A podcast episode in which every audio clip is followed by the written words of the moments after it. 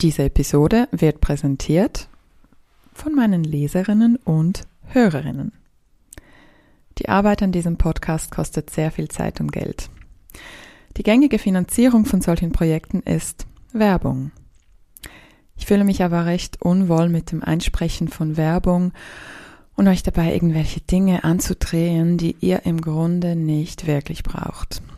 Und Firmen, die wirklich nachhaltige und kaufenswerte Sachen produzieren und dabei auch noch faire Werbetarife bezahlen, lassen sich sehr selten finden. Daher kommt gleich zu Beginn eine kleine Bitte von mir und zwar unterstützt meine Arbeit bitte mit einem Abo. Mein Ziel ist es, den Podcast und Blog irgendwann komplett von meinen Leserinnen und Hörerinnen zu finanzieren. Mit eurer Unterstützung ermöglicht ihr somit, dass es diesen Podcast auch weiterhin gibt. Hierfür schaut ihr auf meiner Abo-Webseite vorbei und könnt dort das für euch passende Abo aussuchen. Mit einem Abo tut ihr nicht nur Gutes, sondern könnt außerdem Premium-Inhalte downloaden, wie zum Beispiel PDFs zu unseren heißgeliebten Spielideen. Schaut hierfür vorbei auf shemamapool.com und dort unter Abo. Die URL findet ihr in den Show Notes.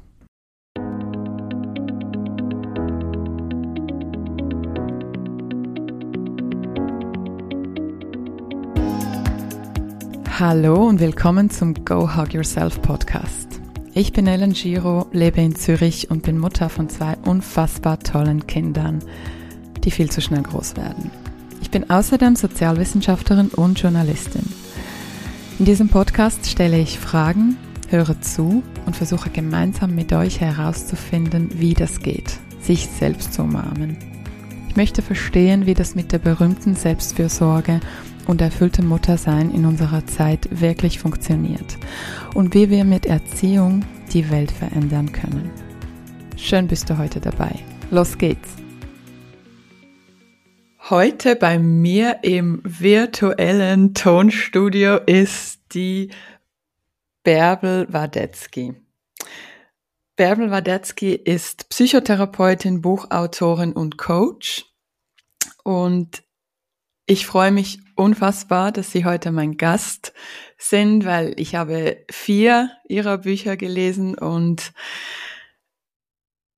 ich muss erschreckenderweise musste ich feststellen, dass ich mich sehr oft darin wiedererkenne. Und ich glaube ja sehr stark an, an die Kraft von Büchern und ähm, für mich hatten die Bücher tatsächlich sowas wie eine therapeutische Wirkung. Und deshalb bin ich sehr froh, wenn wir heute ein Thema vertiefen, das mir besonders am Herzen liegt. Ähm, es geht um den weiblichen Narzissmus und um ihr Buch Weiblicher Narzissmus, der Hunger nach Anerkennung. Vielen Dank, dass Sie da sind und herzlich willkommen. Hallo, liebe Frau Hugo. Ich freue mich sehr. Ich habe sehr viel äh, ja, Lust, mit Ihnen zu sprechen. Freue mich sehr dafür. Und vor allen Dingen freut mich auch, dass Sie sagen, die Bücher hatten therapeutische Wirkung. Das ist ja im Grunde ganz ungewöhnlich, weil klar haben sie eine Wirkung, logisch, sonst müsste man die Bücher nicht schreiben. Aber oftmals ist es natürlich nur so ein Anstoß für etwas. Aber wenn es was anstößt, dann kann eine Entwicklung passieren und das ist natürlich super, wenn, äh, wenn das äh, stattfindet. Da freue ich mich sehr drüber.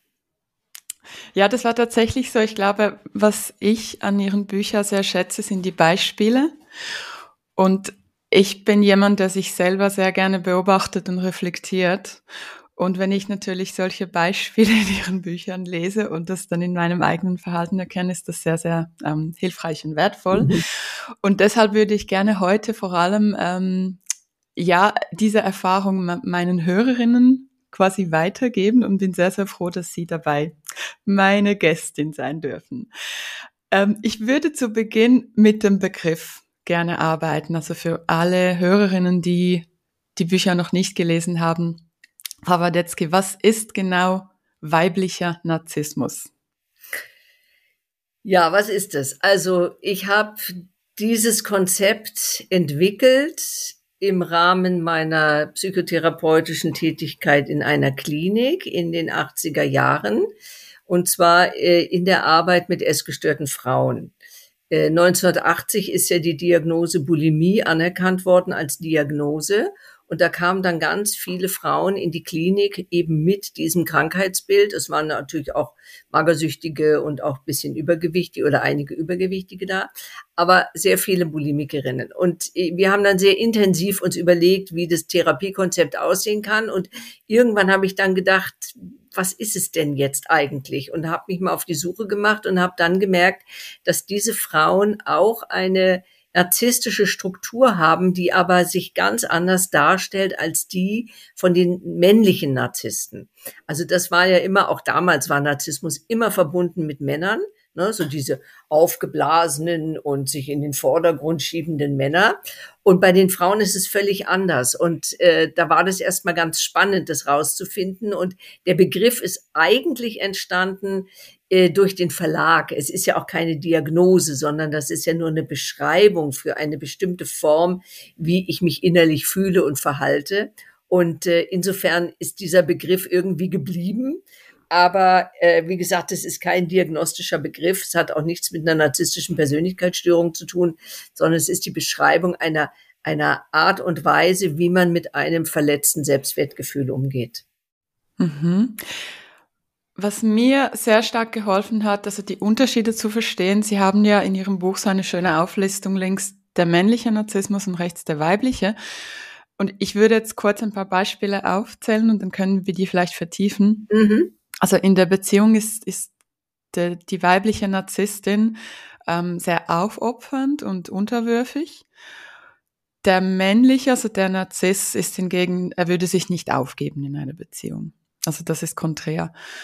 Und was bei, beim Weiblichen auch oft ist, ist so diese Selbstabwertung. Also man macht sich selbst klein, versucht sich zu überoptimieren, so hochattraktiv sein, die beste Leistung, Perfektionismus. Ist auch ein wichtiges Stichwort bei uns Frauen allgemein. Und bei, beim männlichen Narzissmus äh, schreiben sie von dieser Grandiosität, also dass, dass man versucht, die Schwäche zu kompensieren, indem man sich aufbläht und, und so diese Bewunderung und Anerkennung ganz stark sich einholt. Und vielleicht so zusammenfassen, also weiblich ist der gegen sich selbst gerichtet, also ich bin wertlos, ich sehe blöd aus. Und beim männlichen ist das so gegen die anderen, ich bin überlegen, ich bin etwas Besonderes im Vergleich zu den anderen, die schlecht sind. Ist das in etwa? Im Wesentlichen ist es so, ja. Also ich denke, der männliche Narzissmus ist wirklich mehr gegründet in der Grandiosität. Die haben zwar auch ein Gefühl von, oh Gott, oh Gott, äh, ich bin ja gar nicht so toll, wie ich mich mache, aber ähm, sie haben das so abgespalten, dass sie gar nicht mehr im Kontakt damit sind. Und in der weiblichen Form ist es genau umgekehrt. Also da, wo der Mann sich größer macht, machen die Frauen sich kleiner. Da, wo die Frau sich entwertet, idealisiert sich der Mann.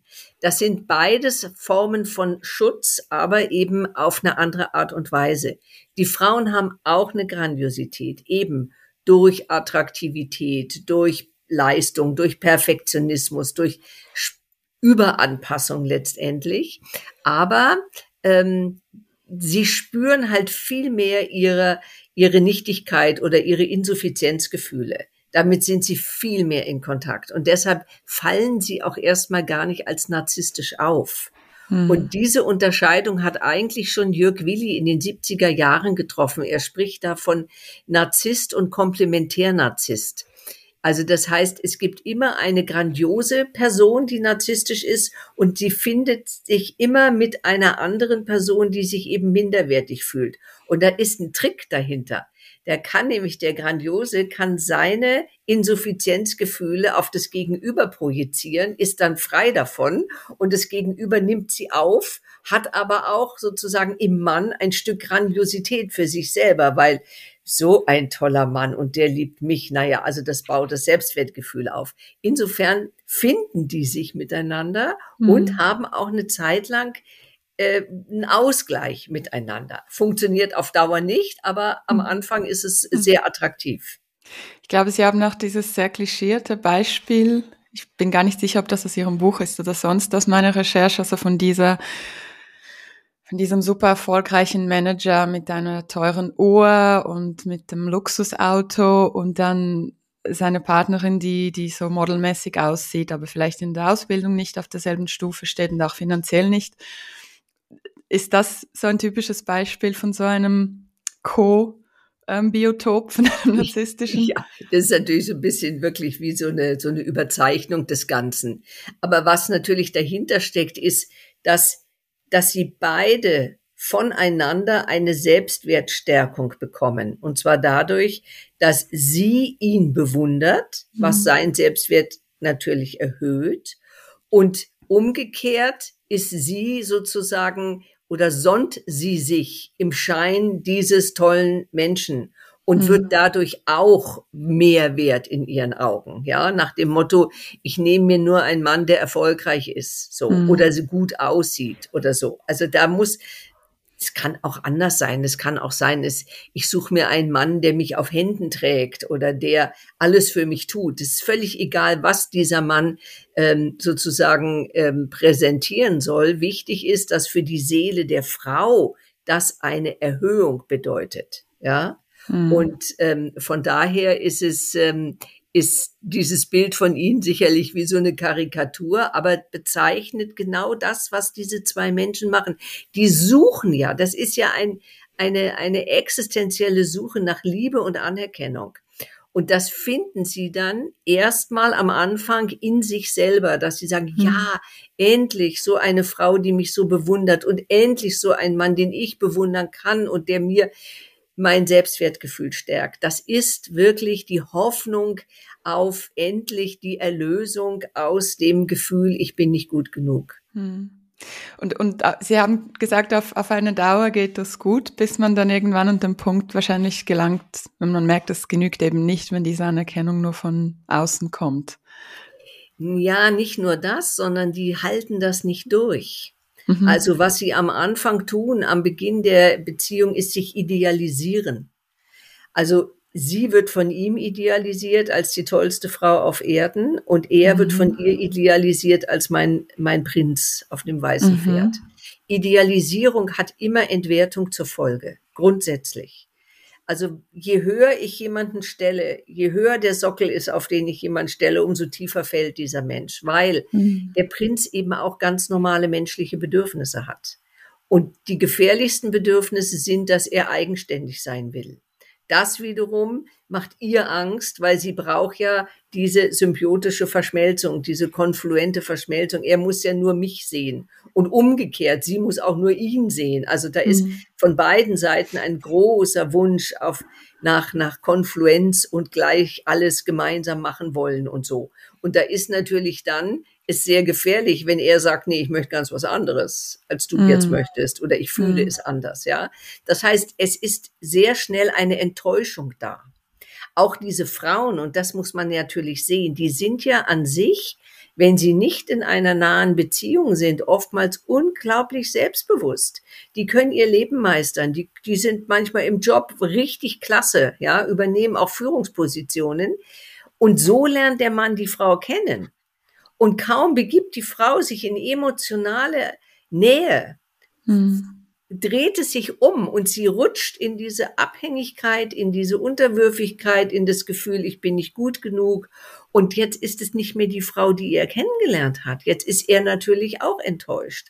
Und diese Enttäuschung werfen sie sich dann indirekt natürlich gegenseitig vor, weil jeder hofft, du wirst mich endlich nähren. Aber sie können es beide nicht, weil sie keine genährten Menschen sind. Hm. Und dann sind sie gegenseitig enttäuscht und dann kann das ganze Gerangel losgehen mit Entwertung, mit Vorwürfen, mit Anpassung, mit, ach, weiß der Kuckuck was, ne, mit Dramen ohne Ende. Und dann ist von dieser ganzen schönen Idealisierung hm. nichts mehr übrig. Wie kommt man da raus? Gibt es ähm, gute Enden von solchen Beziehungen? Och, das Leben ist toll, es gibt alles. es gibt auch gute Enden. Das Problem an diesen Beziehungen ist natürlich die, dass äh, sie werden emotional nicht satt voneinander, weil sie beide ein Bindungsproblem haben, weil das gehört zum narzisstischen äh, ähm, zur narzisstischen Struktur dazu.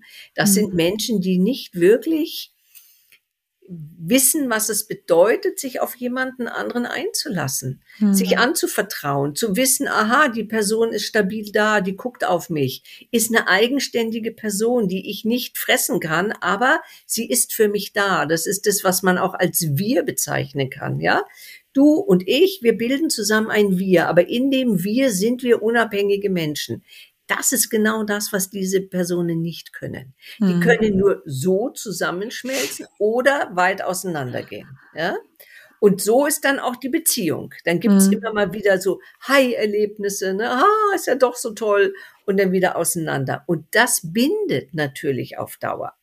Deshalb ist die Trennung so schwer, weil immer noch die Hoffnung ist, ach, es könnte doch wieder so werden, wie es mal war. Und es ist ja auch immer mal wieder so und dann können sie sich nicht, nicht trennen mhm. voneinander, mhm. weil dann kommt natürlich die Einsamkeit und wenn ich, wenn ich niemanden habe, der mich bestätigt, dann ist es auch nicht gut. Mhm. Also egal, was sie tun, ob sie in der Nähe sind oder ob sie in die Distanz gehen, es ist nie wirklich befriedigend. Also quasi, weil man mit diesen narzisstischen Mustern durch die Welt geht, weil man wahrscheinlich so aufgewachsen ist, sucht man sich dann auch diesen Partner aus obwohl es einem eigentlich nicht gut tut. Aber man macht das, weil man das sich einfach gewohnt ist und das macht den anderen schlussendlich auch attraktiv, weil man das bekommt. Ja, es ist ja so, dass wir gerade durch die ersten, durch die primären Bezugspersonen kriegen wir ja mhm. eine ganz bestimmte Beziehungsstruktur vorgelebt. Ja, mhm. also so wie diese Menschen mit uns umgehen, so entwickelt sich die sogenannte Beziehungsmatrix. Und mit der gehen wir dann später in die Welt, weil wir glauben, so ist Beziehung. Hm. Und man kann das natürlich korrigieren. Also hm. man kann es korrigieren durch den Kindergarten, durch die Schule, durch andere Familien, dass man merkt, ach Gott, das geht ja auch ganz anders. Ne? Mhm. So, ähm, aber wenn, wenn diese narzisstische Thematik sehr stark sich ausbildet, dann ist es schon so, dass die Leute auch wahnsinnig Angst vor was anderem haben, weil einlassen heißt ja wieder abhängig zu werden, emotional mhm. ausgebeutet zu werden. All das will man ja vermeiden. Und trotzdem findet man immer wieder diesen, mhm. so einen Menschen, ne? bis mhm. man irgendwann vielleicht mal sagt, nee, jetzt, jetzt ähm, lasse ich's. Aber witzig ist ja oftmals, dass die Frauen dann sagen, ja, jetzt habe ich einen ganz anderen Typen gefunden, der ist völlig anders. Und in kürzester Zeit stellt sich dann heraus, oh, oh, oh, oh, die ah. Grundlagen sind wieder so beziehungsgestört. Das heißt, dass ich das ja in mir selber auch drin habe. Ich meine, ich suche mir ja nur ein, ein Beziehungs komplizierten oder einen bindungsunfähigen Menschen, wenn ich selber es mhm. auch nicht so richtig kann. Ja, mhm. weil sonst würde ich mir jemand anderen suchen. Und aber so gesehen ist das ja auch eine Chance, wenn zwei Narzissten zusammen sind, dass sie sagen, wir haben das jetzt bei uns erkannt und wir versuchen beide daraus zu wachsen und das hinter uns wenn, zu lassen. Wenn das passiert, ist es ideal. Nur es passiert zu selten. Ja. Weil solange die narzisstische Struktur noch funktioniert, mhm. solange machen wir nichts dran. Mhm. Und wir wissen es auch oft nicht. Ja, so dass es mitunter ganz, ganz schwierig ist. Und in Therapie oder in die Beratung kommen natürlich hauptsächlich die Frauen, weil die viel mehr am Leid sind als die Männer. Ja, die, die haben das so abgespalten, mhm. dass sie das kompensieren können mit Job, mit Freundin, mit weiß der Kuckuck was allem. Und die Frauen sind eher die, die dann wirklich sagen, ich, ich kann nicht mehr weiter. Also ich leide zu sehr, ich muss was verändern. Und es ist gut, dass sie, dass sie das tun, dass sie sich auf den Weg machen, aber oftmals wird dann die Beziehung nicht weiter bestehen können, weil mhm. wenn der Mann nicht mitmacht, dann wird sich die Beziehung nicht retten lassen. Mhm. Und für manche ist es sogar auch gut, weil sie lernen dann ganz viel und können dann hinterher auch noch eine andere Beziehungsstruktur oder eine andere Beziehung eingehen, die für sie sehr viel ähm, ja, nährender und, und, und angenehmer ist. Ja. Allerdings, eins möchte ich bitte noch hinzufügen. Dieses männlich-weiblich bezieht sich schon auf Frauen und Männer, aber nicht nur. Hm. Das heißt, es gibt auch Frauen, die eine narzisstische, grandiose Struktur haben und es gibt Männer, die das haben, was wir narzisstischen, äh, äh weiblichen Narzissmus nennen. Von daher wäre es vielleicht besser, man nimmt die geschlechtsneutralen Worte vom offenen hm. Narzissmus und verdeckten Narzissmus, ah. weil es wie gesagt, auch Männer gibt, die genau dasselbe erleben und fühlen, wie es die Frauen tun. Mhm. der Begriff ist damals Anfang der 90er Jahre entstanden, einfach so ein bisschen auch als Provokation mhm. und weil man es damals bei den Frauen nicht gesehen hat. Also mhm. von daher kann man das heute so ein bisschen verändern. Und ähm, aber sagen wir mal so, im, in, im Gros sind es eher die Frauen, ähm, die eben diese eher verdeckte äh, narzisstische Struktur haben und die Männer eher die, die die grandiose Struktur haben. Mhm. Sie haben jetzt gerade mir eine Frage vorweggenommen, weil das wäre nämlich die nächste Frage gewesen, eben das mit dem Weiblichen. Das ist kein Problem. Das ist ja ein soziales Konstrukt, oder das Männliche und Weibliche. Und ich habe mich dann auch gefragt, gibt es denn Männer, die ähm, den weiblichen Narzissmus haben? Und was ich aber auch noch, das haben Sie jetzt schon beantwortet, aber was ich noch wichtig finde für alle Hörerinnen, die jetzt zuhören und sich vielleicht erkennen, ich glaube, das ist auch der klare Vorteil von der Therapie dass die Therapeuten oder der Therapeut einem helfen kann zu erkennen, du bist jetzt tatsächlich in einer Art ähm, sehr ungesunden Beziehung. Es wird ja oft von diesen toxischen Beziehungen gesprochen, aber ich verwende den Begriff ein bisschen vorsichtig. Und, und wenn man wirklich mit so einem Narzissten zusammen ist, der der Persönlichkeit schadet, dass man das in der Therapie gut bewältigen kann und sich auch daraus lösen kann. Ja, wobei, was, was ich immer mehr jetzt merke, ist, dass man den Begriff ähm, narzisstisch eigentlich weglassen kann. Letztendlich mhm. ist es sowas von egal. Mhm. Also für die eigenen, für den eigenen Prozess mag es erstmal gut sein, was zu verstehen. Ja, weil mhm. verstehen ist ja immer finde ich ganz gut zum, ah, das in meiner Seele, das ist alles immer so durcheinander und furchtbar. Und wenn ich dann einen Begriff habe, wenn ich vielleicht ein System habe, das, ah, ja, stimmt, so kann man das nennen. Das ist ein, ein, ein, eine Hilfe dafür. Mhm. Aber an sich ist es völlig egal, ob man das jetzt Narzissmus nennt oder Apfelkuchen, weil das Entscheidende ist ja, was mache ich mit mir und was mache ich mit dem anderen. Und da muss man jetzt auch aufpassen. Heutzutage ist ja jedes Beziehungsdrama oder jeder unangenehme Mensch schon ein Narzisst. Also wir sind ja sehr dabei, mhm. diesen Begriff enorm auszudehnen. Der ist dann, wird dann inhaltsleer. Und äh, von daher denke ich, ist es gut, wenn man einfach mal sagt, okay, ja, ich habe Probleme, so wie Sie es gerade beschrieben haben. Ne? Ich komme hier nicht weiter. Ich habe Probleme mit meinen Beziehungen. Dann kann man gucken, was ist denn dein Anteil und was ist dann sozusagen das Gegenüber, was du dir suchst. Und das kann man natürlich dann, wenn es der Fall ist, als narzisstisch bezeichnen, aber mhm. es ist nicht mal nötig. Für mhm. die Überwindung der Problematik ist der Begriff gar nicht so mhm. wichtig. Ich glaube, es ist viel mehr so, es ist so ein catchy Begriff, mit ja. dem viele gerade sehr viel anfangen können. Total. Und das kann aber auch ein guter Einstieg ins Thema sein. Natürlich, natürlich. Es ist, wie gesagt, zum Verständnis mhm. kann es gut sein. Mhm. Nur das alleine reicht natürlich nicht. Ja, mhm. und es mhm. nützt auch nichts, wenn ich meinem Mann vorwerfe, du bist ein Narzisst. Ja, was hast du davon? Mhm. Gar nichts. Mhm. Ja, sondern ich muss mich hinsetzen und muss gucken, was passt zwischen uns nicht. Ja, und narzisstisch heißt ja im Grunde nichts anderes als den Selbstwert und die Selbstliebe betreffend. Das mhm. heißt, es sind Selbstwertthematiken, denen wir da begegnen. Mhm. Und Menschen mit einer narzisstischen Struktur, das sind Menschen, die haben beide ein verletztes Selbstwertgefühl und die treffen sich, die treffen aufeinander.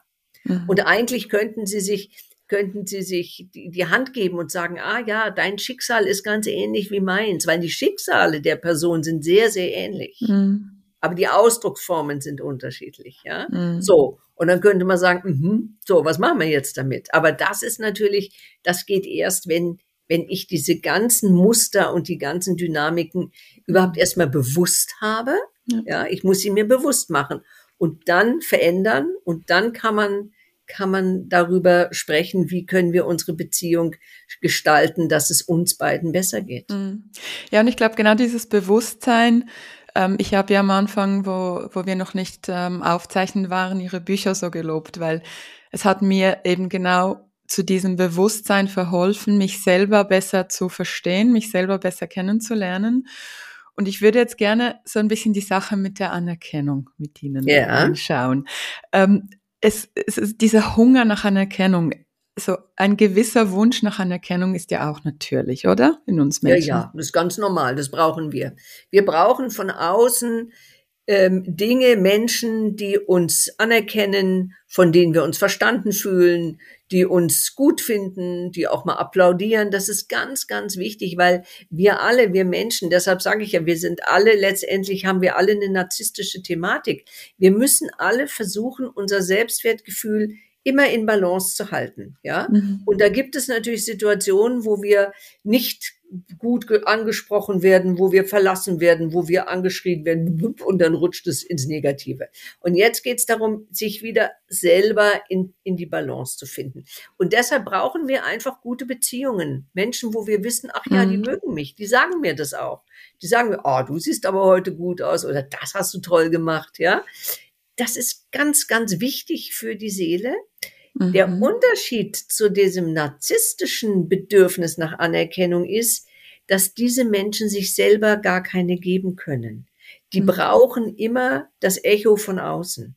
Mhm. Also ich kann ja lernen zu sagen, okay, jetzt geht jemand nicht gut mit mir um und dennoch bin ich ein liebenswerter Mensch und werde hinter mir stehen. Ich stärke mir selber den Rücken. Ja, das können diese Menschen nicht, weil die das nie erlebt haben, dass ihnen jemand den Rücken stärkt. Mhm. Und ähm, von daher sind sie viel abhängiger von der äußeren Bestätigung als jemand, der oder die eine geringere narzisstische Ausprägung hat und sich selber immer wieder ins Gleichgewicht bringen kann.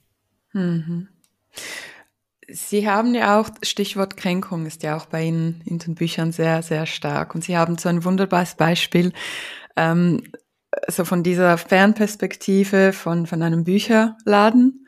Und da liegen ganz viele Bücher auf, unter anderem auch Ihr Buch, ähm, Weiblicher Narzissmus, der Hunger nach Anerkennung. Und da kommt seine Kundin und schaut sich Ihr Buch nur ganz kurz an und, und ähm, geht dann zu einem anderen Buch. Und da beschreiben Sie zwei Reaktionen. Jetzt könnten Sie einerseits ganz gekränkt sein und, und sagen, ach, ich bin nicht gut genug und das Cover, das, der Verlag hat so ein blödes Cover, das Foto ist nicht ansprechend, der Titel ist total doof und überhaupt, ich bin nicht unfähig und, und dann meine Arbeit. Oder sie könnten sagen, hm, vielleicht hat sie einfach ein Kochbuch gesucht. Oder vielleicht muss sie jetzt auf die Toilette. Oder es gibt 10.000 andere Gründe, die nichts mit ihnen zu tun haben. Und ich fand das so ein einleuchtendes Beispiel, wie man die Dinge im Alltag oft einfach so wahnsinnig persönlich nimmt oder mhm. gerade so in der Nachbarschaft, so, sie hat mich so angesehen, ist etwas mit mir nicht gut oder an mir. Und wie man das eben lernen kann, das nicht so persönlich zu nehmen. Und ich glaube, so dieses persönlich nehmen, das ist ja auch so das typisch Narzisstische.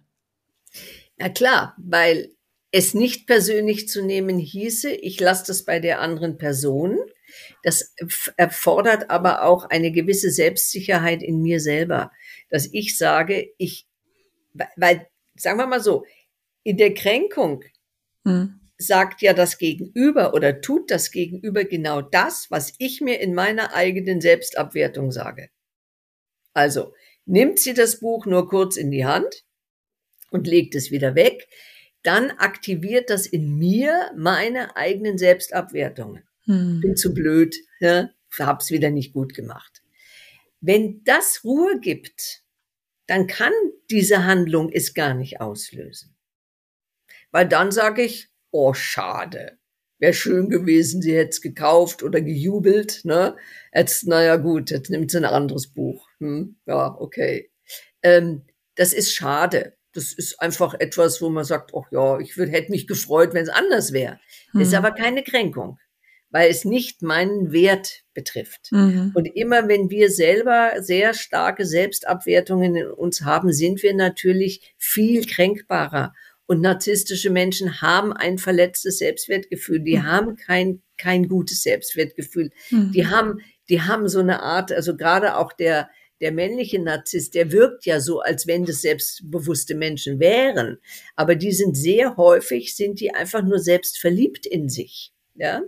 Und wenn die, wenn, wenn diese ganzen narzisstischen Stabilisatoren wegbrechen, dann bleibt nicht mehr viel übrig, ja. So, das heißt, diese Menschen sind natürlich sehr viel schneller kränkbar als jemand, der sagt, oh, ich weiß um meinen Wert und finde es bedauerlich, aber freue mich, wenn, wenn sie das Buch kauft, ja. So, mhm. wo ich das sozusagen trennen kann von mir. Mhm. Und das heißt, Selbstwertstärkung ist wirklich so ein Zauberwort für mhm. ähm, die Wappnung gegen Kränkungen. Mhm. Und da kommen wir gern, gerne gegen das Ende hin. Ähm, ich würde aber ganz kurz zusammenfassen. Also man versucht, das fehlende Selbstvertrauen auszugleichen, indem man sich irgendwie entweder besonders als grandios darstellt, also der männliche oder der offene Narzissmus, oder dass man der weibliche, der verdeckte Narzissmus versucht, sich dann abzuwerten oder sich so perfekt im, im Äußeren zu zeigen. Und jetzt kann man natürlich sagen, ein klein bisschen haben wir alle diese Tendenzen. Also wir alle sind ein bisschen verunsichert und wollen ein bisschen besser sein als die anderen oder wollen vielleicht ein schöneres Shirt anhaben und so und, und bemühen uns um ein gutes Aussehen. Wann, wie merke ich, wo auf diesem Spektrum stehe ich? Also wo ist es noch normal, in Anführungs- und Strichzeichen? Und wo kommen so diese Red Flags, diese Warnsignale, dass ich vielleicht sagen muss, okay, ich muss mich ein bisschen mehr mit mir beschäftigen, sei es jetzt mit einer Therapie oder ihr Buch zu kaufen oder ihr Coaching. Wie merke ich, wann geht es Richtung Persönlichkeitsstörung? Naja, da, der Weg dahin ist noch relativ weit, weil das Ganze ist ja so ein Kontinuum zwischen einem guten Selbstwertgefühl, also einem positiven Narzissmus und der narzisstischen Persönlichkeitsstörung. Das ist eine relativ lange Strecke. Mhm. Ich glaube, es ist ganz schwer zu sagen, was ist narzisstisch und was, was ist, also jetzt im Sinne vom, vom, vom defizitären Narzissmus. Mhm. Narzisstisch mhm. ist es ja alles, weil es den Selbstwert betrifft. Aber wann ist es noch okay und wann ist es nicht mehr okay? Ähm, das ist ganz, ganz schwer zu sagen. Also es kann zum Beispiel jemand, ähm, versuchen, seinen Körper zu optimieren, ja, also rennt und isst nur gesund und turnt die ganze Zeit und so weiter, ja. Das alleine ist noch nicht das Kriterium für eine narzisstische Thematik. Das kann sein, dass dieser Mensch sagt, wenn ich das nicht tue, dann geht es mir körperlich ganz, ganz schlecht. Ich muss das tun, damit ich überhaupt einigermaßen in der Kraft bleibe, weil vielleicht aus Krankheitsgründen oder sonst irgendwelche anderen Gründe. Und ein anderer, für den ist es möglicherweise eine Stabilisierung des Selbstwertes. Hm. Da wird es dann zu einer narzisstischen Thematik. Hm. Das wird man immer dann erkennen, wie geht es mir, wenn ich das nicht mehr tue. Also, wenn ich mich nicht mehr schminke, wenn hm. ich jetzt nicht die teuersten Klamotten anhabe, wenn ich jetzt äh, zum Beispiel einen Erfolg nicht erringe, sondern vielleicht sogar ein Versagen erringe, was passiert dann mit mir? Da wird man das dran merken. Bin hm. ich dann total am Boden zerstört? Gehe ich nicht mal mehr zum Bäcker, weil ich sage, ich kann nicht ungeschminkt zum Bäcker gehen? Das würde ich sagen, wäre so eine Art, wo man sagt, na ja, das heißt, wenn es Leid schafft, in dem hm. Moment, wo wir anfangen zu leiden, dann ist es an der Zeit, etwas dagegen zu tun. Solange mhm. es für uns kein Leid ist, werden wir es gar nicht, werden, haben wir gar keine Notwendigkeit, etwas daran zu verändern. Die anderen finden es vielleicht blöd. Die anderen mhm. leiden unter uns. Das kann gut sein. Aber in dem Moment, wo ich nicht leide, mhm. wie so, ich kann ja auch sagen, Mensch, ich bin mit meinem Narzissmus dermaßen im Reinen. dass ich sage, Mensch, hätte ich den nicht. Und das ist ja so. Narzissmus, den brauchen wir ja auch, damit wir nicht irgendwo in der Ecke sitzen und einschlafen, sondern dass mhm. wir sagen, boah, da möchte ich hin. Das mhm. Ziel, das möchte ich anstreben. Oder ich möchte einfach ein bisschen attraktiver aussehen, weil dann gucke ich in den Spiegel und freue mich über mich. Mhm. Das ist völlig normal. Total mhm. normal, ja. Und dann kann ich sagen, ich bin froh, dass ich die Struktur habe. Lieber das als vielleicht äh, eine ähm, ne schwere Depression, ja. Mhm. Also da finde ich mhm. den Narzissmus sehr viel attraktiver. weil der lebendig ist und weil der mich auch weiterbringt. Ja? Also es ist mhm. eine tolle Form, um mit, mit Selbstwertverletzungen umzugehen. Ja? Nur wie gesagt, die Extreme sind halt immer dann das Problem. Also wenn ich zum Beispiel jemandem was erzählen will und komme gar nicht damit durch, weil die Person sofort nur von sich erzählt, dann wird's natürlich unangenehm, mhm. ja. Und dann könnte ich sagen, du, hey, sag mal, hast du überhaupt Interesse, mir zuzuhören? Ja, da, dazu brauche ich aber wieder Selbstvertrauen, mhm. äh, dass ich mich so positioniere. Das heißt also, oftmals ist es so, dass die narzisstische Struktur für die betroffenen Personen gar kein Problem bedeutet, aber für die Umwelt. Ja. Und dann mhm. muss die Umwelt halt etwas tun. Dann müssen die in Gang kommen. Mhm. Und müssen sagen, du, nee, wenn du so bist, Dankeschön, kein mhm. Interesse. Und das ist oftmals gerade auch für grandios narzisstische Menschen, die eben so weit weg sind vom Leid, ähm, das ist dann oftmals für die der Anlass, was zu tun. Weil wenn die Frau sagt, du, jetzt habe ich die Nase voll, ich verlasse dich, mhm. dann kann dieser Mensch vielleicht in so eine Krise geraten, dass er sagt, nee, jetzt muss ich was tun. Jetzt, jetzt wird's gefährlich. Ne? Mhm. Äh, weil sie ist nicht die Einzige, die mir das sagt, sondern mhm. andere haben sie auch schon abgewendet. Und dann kommt es Leid und dann kann man auch etwas ja. dagegen unternehmen. Ja, ich finde es, ich finde es gar nicht so einfach. Sie haben ja dieses Beispiel mit dem sich schminken und ich denke gerade aus meiner feministischen Perspektive den Male Gaze, den Begriff kennen Sie bestimmt, also das, dieser männliche Blick, der uns Frauen bewertet und dann versuchen wir uns eigentlich immer so herauszubrezeln, dass die Männer uns attraktiv finden. Das ist ja in vielen von uns so stark verankert und ich frage mich sehr oft, mache ich das jetzt für den Mail, weil ich, ich schmink mich gerne, ich mag's auch gut auszusehen.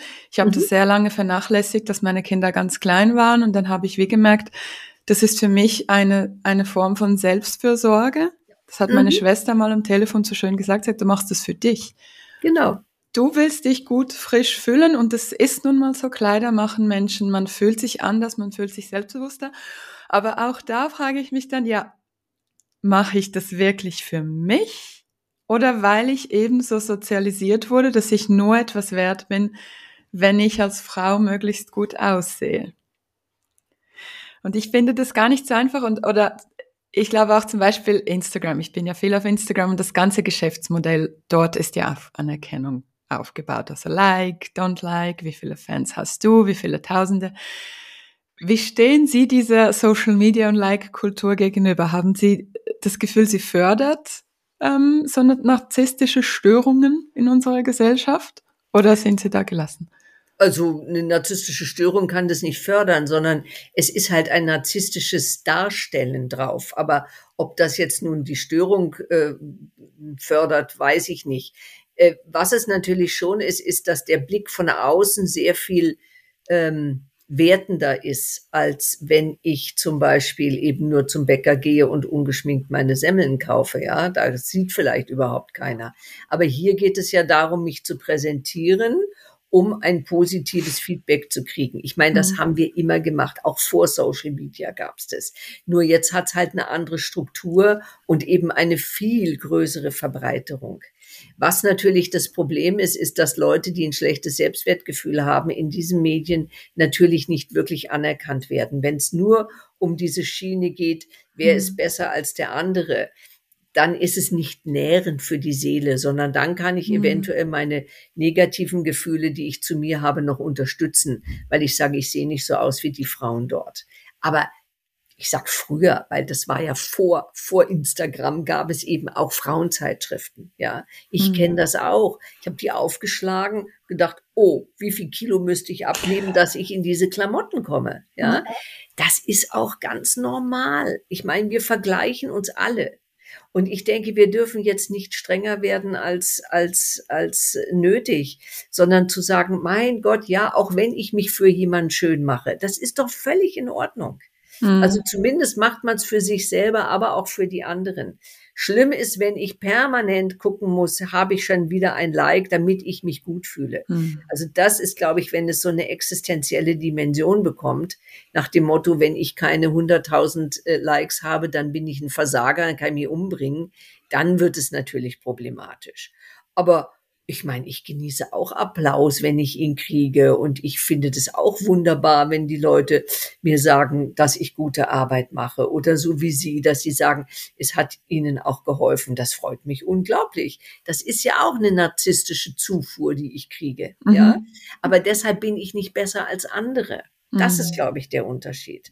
Also ich kann es nehmen und mich freuen und kann mhm. sagen, boah, klasse, aber muss deshalb nicht so tun, als wenn ich jetzt nun die Größte und die Tollste mhm. wäre. Ja, also das ist, glaube ich, der Unterschied zum Narzissmus oder dass ich es brauche, hm. dass ich es nötig brauche und wenn es nicht kommt, dass ich mich dann ganz furchtbar fühle. Ja, hm. und ähm, da sind die Übergänge wirklich ganz, ganz fließend. Und wichtig ist auch zu sagen, ja, okay, ich mache mich auch gerne schön für einen Mann. Und was natürlich schon wichtig ist, ist, dass Frauen, die so eine narzisstische Struktur ausbilden, sehr häufig den liebenden Blick des Vaters nicht hatten.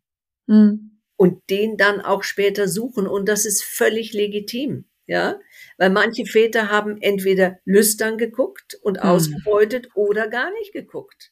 Oder zu spät, dass sie irgendwann gesagt haben, ach Gott, ich habe ja eine Tochter, ach, die ist ja gar nicht mal so schlecht. Ja, aber da ist die Tochter vielleicht schon acht oder neun.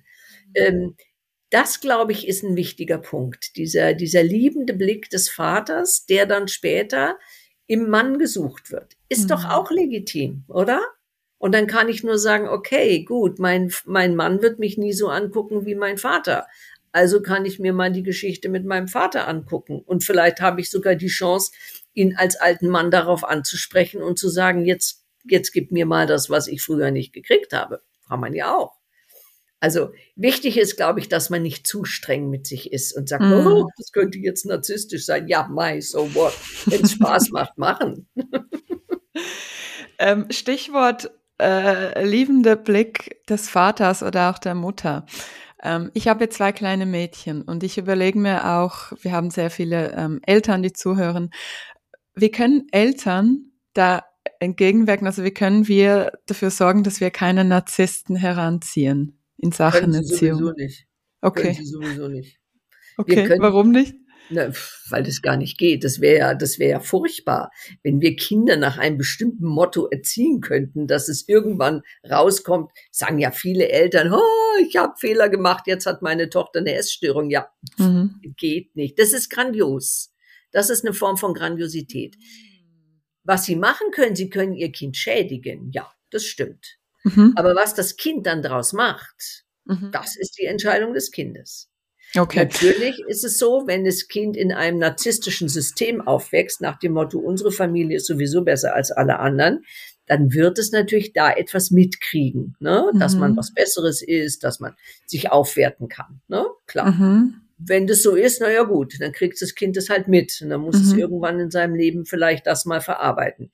Ich glaube, das Wesentliche ist, dass man die Kinder ernst nimmt und dass man sie so spiegelt, dass sie das Gefühl haben, sie sind in einer guten Welt. Mehr kann man im Grunde gar nicht machen.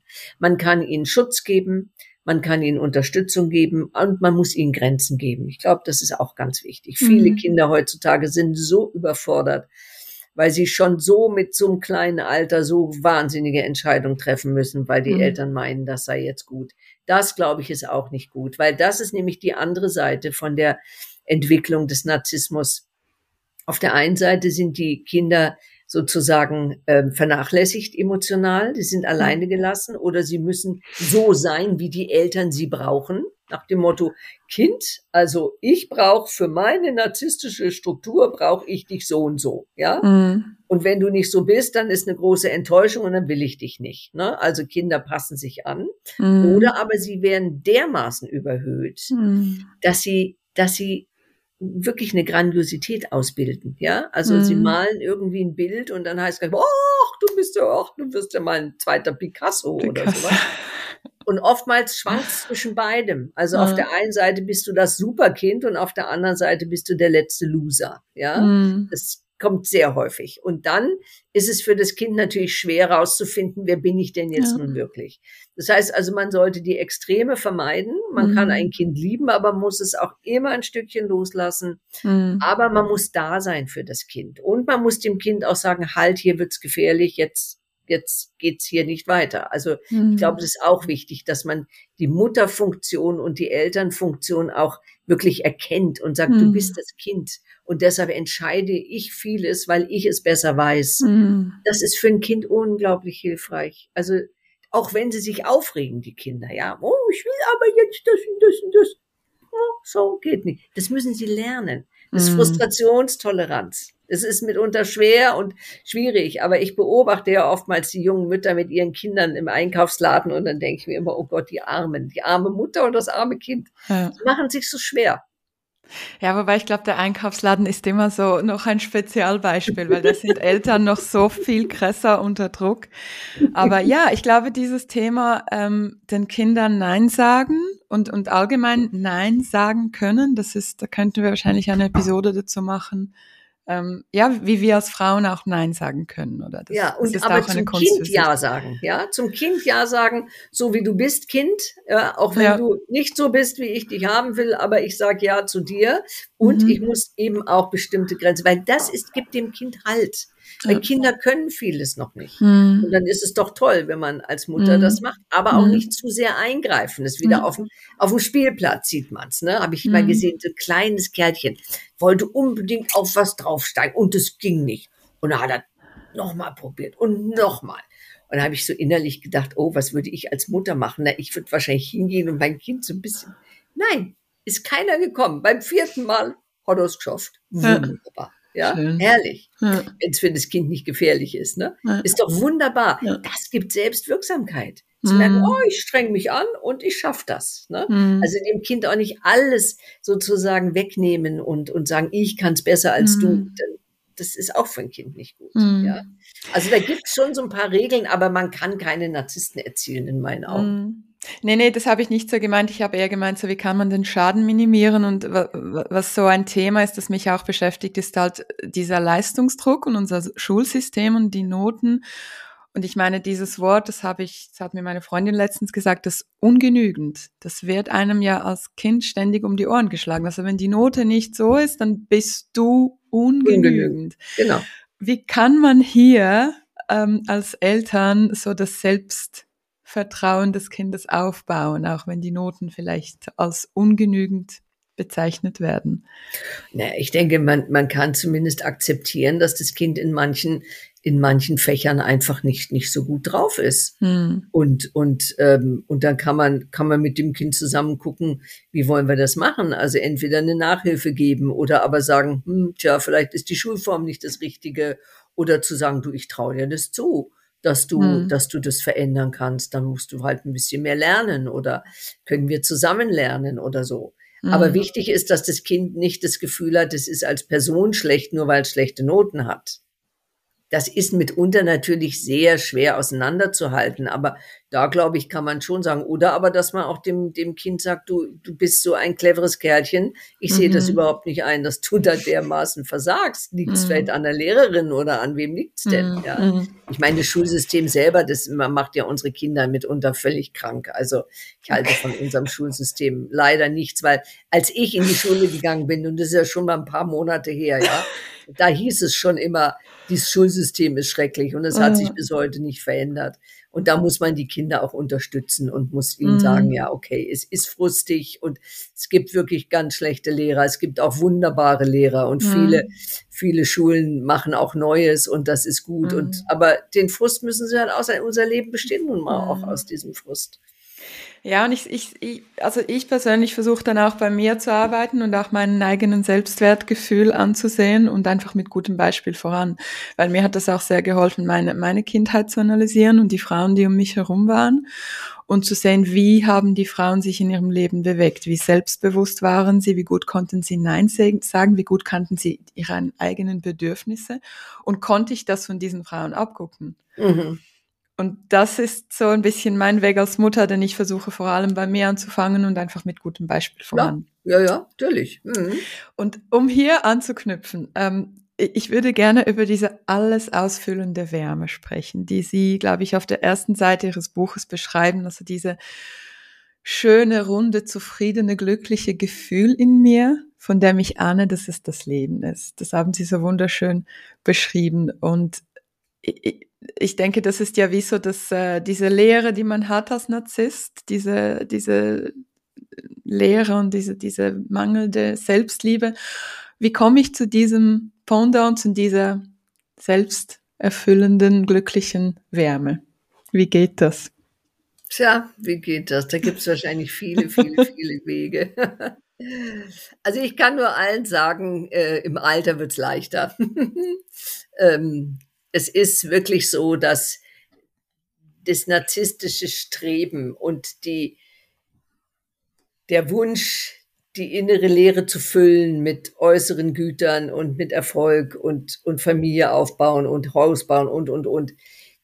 das ist meiner Meinung nach eine ganz normale Entwicklungszeit. Und irgendwann geht dann die Richtung mehr in die Innerlichkeit. Aber ich muss natürlich vieles auch erstmal schaffen. Ich muss mir ja, ich muss mir ja eine Basis schaffen, auf der ich dann äh, irgendwann sozusagen mich niederlasse und sage, so, jetzt bin ich in mir. Äh, und da sind die Menschen natürlich auch ganz unterschiedlich. Ne? Die einen suchen es früher, die anderen später. Ich meine, die neue Generation macht es ganz anders als wir. Die haben diese Work-Life-Balance und sagen, also mir ist mein eigenes Wohlbefinden wichtiger als eine Karriere. Hm. Vielleicht machen sie da vieles richtiger, als wir gemacht haben. Ist gut möglich. Hinterher weiß man es immer anders. Auf jeden Fall ist es eine Gegenreaktion zu dem, was wir bisher gemacht haben. Ne? Und jetzt werden wir sowieso wirtschaftlich so eingeschränkt, dass uns gar nichts anderes übrig bleibt, als dass wir runterfahren ne? Mm. und äh, abrüsten. Das ist auch klar. Ähm, und es ist wirklich, es ist, da gibt's, gibt's, glaube ich, keine, keinen Weg. Also das ist für jeden anders. Für den einen ist es, sind es Selbsterfahrungsräume äh, oder therapeutische Räume oder meditative Räume oder die Natur oder, oder ein Hobby oder eine erfüllende Beziehung, was auch immer. Ähm, zumindest ist es gut, wenn man mal bei sich selber guckt, was brauche ich denn wirklich? Also mhm. was ist jetzt wirklich wichtig für mich? Und äh, es ist mitunter nicht so einfach. Ich merke das bei mir auch immer wieder. Also ähm, wo, wo, wo ich so merke, hm, soll ich jetzt der Verführung anheimgehen, jetzt wieder nochmal einen Auftrag? Oder sage ich, nein, ich lehne mich zurück? Hm, das ist nicht einfach. Also das merke ich an mir selber. Und dann muss ich da ganz schön schnaufen, wenn ich mal absage und sage, nee, mache ich nicht. Und, und denke ich, oh, jetzt machst du irgendwie einen Fehler oder so. Aber aber das ist auch wichtig, dann mal solche Situationen zu haben und zu merken, ach ja, mh, hm, guck mal an, das ist schon so eine, so eine Verführung, die da kommt. Und deshalb glaube ich, wird es, je älter man wird, ist es natürlich umso, mhm. umso leichter dann von vielen Dingen auch mal Abstand zu nehmen und zu sagen, so jetzt kümmere ich mich nur um mich. Ne? Ich meine, gerade wenn man Kinder hat, das ist ja, das ist ja, äh, da ist es schwer. Aber ich meine, über Kinder kann man ja auch die Selbstliebe sehr stärken. Ne? Bin ich mhm. ziemlich sicher, weil es gibt ja keinen Menschen, der einen so bedingungslos liebt wie die Kinder. Mhm. Auch wenn man Fehler macht, auch wenn man die Kinder schlecht behandelt, sie lieben trotzdem. Und das ist natürlich auch ein, ein Riesengeschenk. Mhm. Ja, das sind, äh, das sind so gute Aussichten. Ich muss sagen, ich gehe jetzt gegen die 40, ich bin 38 und ich merke diese Gelassenheit jetzt schon. Toll. Gerade mhm. ebenso mit, mit der Reflexion, mit dem Mutterwerden. Ähm, vieles wird einem einfach so wunderbar egal. Mhm. Und vor allem auch, ähm, was die anderen von einem denken. Mhm. Das ist so ein, ein wichtiger Punkt. Also die Meinung von anderen, die ist ja eigentlich, müsste uns eigentlich völlig egal sein. Ist aber oft nicht der Fall. Und da würde ich, es sind schon 50 Minuten, das ist unglaublich. Ich würde vielleicht so noch ganz kurz zu der Anerkennung zurückkommen. Sie beschreiben ja so diese narzisstische Patientin, die in der Therapie ganz stark versucht, dem Therapeuten zu gefallen und alles richtig und perfekt zu machen. Was, was ist da die Antwort? Wie mu muss diese Frau lernen, sich selber diese Anerkennung zu geben, statt sie immer draußen zu holen? Naja, die Frage ist ja, ob Beziehung nur was damit zu tun hat, dass ich Anerkennung kriege. Mhm. Sondern Beziehung ist ja ganz was anderes. Auch die therapeutische Beziehung, da geht's ja eigentlich nicht um Anerkennung, sondern da geht's ja darum, wie beziehe ich mich auf einen anderen Menschen und was können wir miteinander tun und wo sind die Grenzen und was sind die Vorteile. Also, dass man mal eine andere Kategorie äh, mhm. mit hinzunimmt als nur die Anerkennung. Mhm. Weil das ist ja nur ein Teil in einer Beziehung und alles andere fällt ja dann letztendlich hinten runter. Zum Beispiel die Neugier auf einen anderen Menschen und, und, oder auch die Neugier des anderen an, äh, äh, zu mir zu spüren. Mhm. Das hat ja mit Anerkennung erstmal nichts zu tun, sondern dass da zwei Menschen aufeinandertreffen und ich dem anderen zuhöre und möchte, dass mir zugehört wird und mhm. dass man sich austauscht und dass man sagt, oh, der hat eine ganz andere Meinung als ich, ja, was mache ich denn dann? Beharre ich dann auf meiner, weil ich sage, nur meine Meinung ist richtig oder aber kann mhm. ich mir das andere anhören? All diese Dinge, die, die, die kommen ja in die Beziehung mit hinein. Und Anerkennung ist nur eine einzige Dimension von vielen anderen. Und da mhm. kann ich ja mal selber mal gucken, was, welche anderen Dimensionen würden mich denn jetzt mal locken? Wie kann ich das, äh, wie kann ich das äh, erweitern, sozusagen? Mhm. Für alle Frauen, die jetzt zugehört haben, vielleicht auch für Männer und die merken, ich habe tatsächlich ähm, krasse narzisstische Störungen oder Züge in mir, was wäre da der erste Tipp?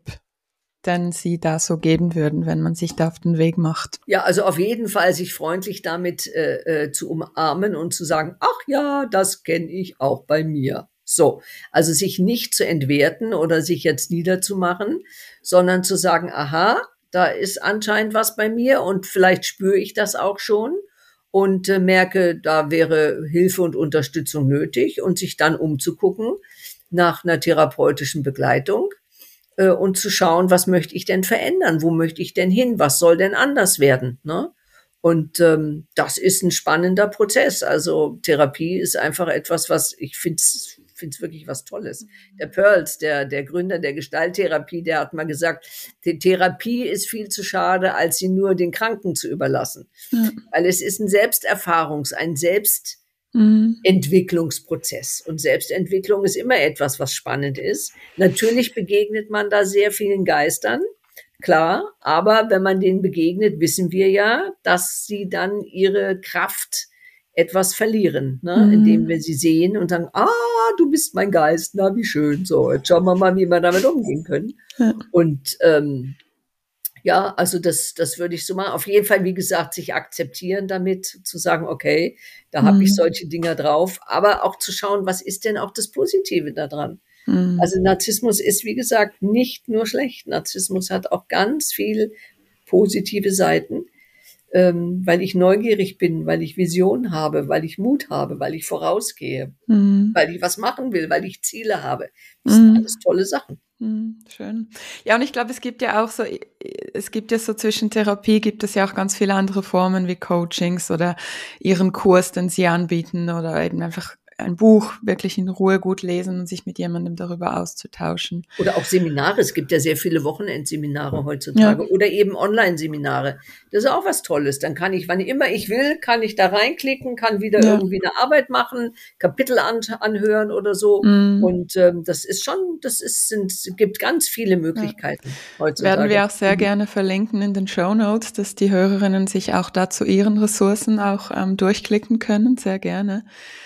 Ähm, und Sie, Sie haben ja vorhin so das, äh, den Namen meines Podcasts aufgenommen, netterweise mit dieser Selbstumarmung, ähm, dieser, dieser Selbstfürsorge. Ich hätte noch ganz viele Fragen. Vielleicht machen wir einfach mal eine Episode zum Thema Selbstwert aufbauen, weil da habe ich so sicher gefühlte zehn Fragen dazu. Ich glaube, wir machen jetzt aber so Schluss, weil wir sind, glaube ich, beide energetisch so weit, dass wir aufhören, wenn das für Sie in Ordnung ist. Das, Sie sind die Steuerfrau. ich würde aber zum Schluss noch eine Frage zur Selbstumarmung stellen. Und zwar, haben Sie einen Selbstfürsorgeritual? Es muss jetzt nicht so das irgendwie klassische sein, vielleicht kann auch ganz was anderes sein, dass Sie so zur Inspiration mit unseren Hörerinnen und Hörern teilen würden, wie Sie sich selber so umarmen. Wie ich, wie ich Selbstfürsorge für mich mache. Genau. Also äh, sehr häufig, nicht jeden Morgen, aber sehr häufig sage ich mir guten Morgen, wenn ich mich im Spiegel anschaue.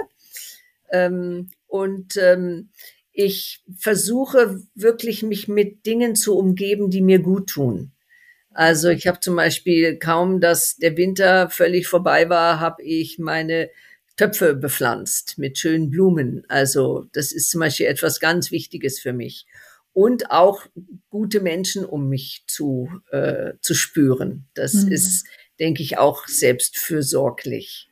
Ähm, es gibt auch Ecken, da bin ich nicht so selbstfürsorglich, aber ähm, das ist nun mal so. Aber darf, ich vers versuche schon, es mir auch so gut zu machen und Stress zu vermeiden. Mhm. Also das ist auch etwas, was für mich ganz, ganz wichtig ist.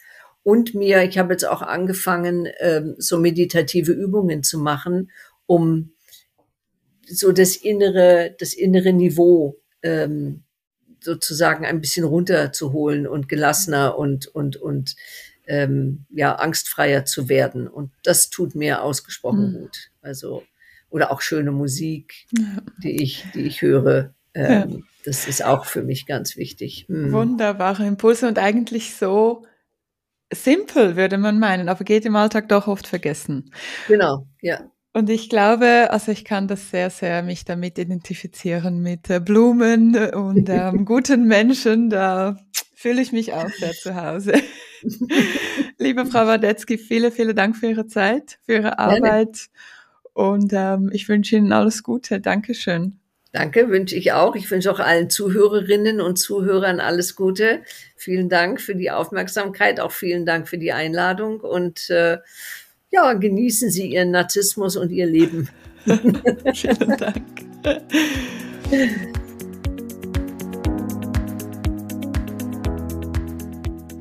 Das war es für diese Woche mit Go Hug Yourself. Ihr findet alle URLs sowie ein Transkript der heutigen Episode auf gohugyourself.com. Die URL in den Show Notes. Und jetzt ganz am Ende gibt es noch ein zweites Call to Action, wie man es in unserer Branche der digital-kreativen so sagt, und zwar folgende. Die Arbeit an diesem Podcast kostet sehr viel Zeit und Geld.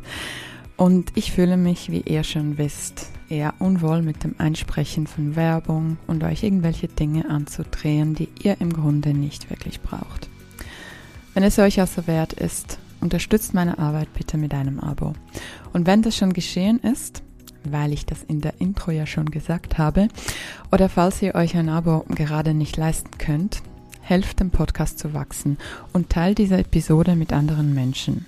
Hierfür einfach die Podcast-URL über WhatsApp, Facebook oder E-Mail verschicken mit dem Hinweis absolute Hörempfehlung. Damit unterstützt ihr indirekt meine Arbeit und helft dem Podcast zu wachsen. Vielen Dank schon im Voraus.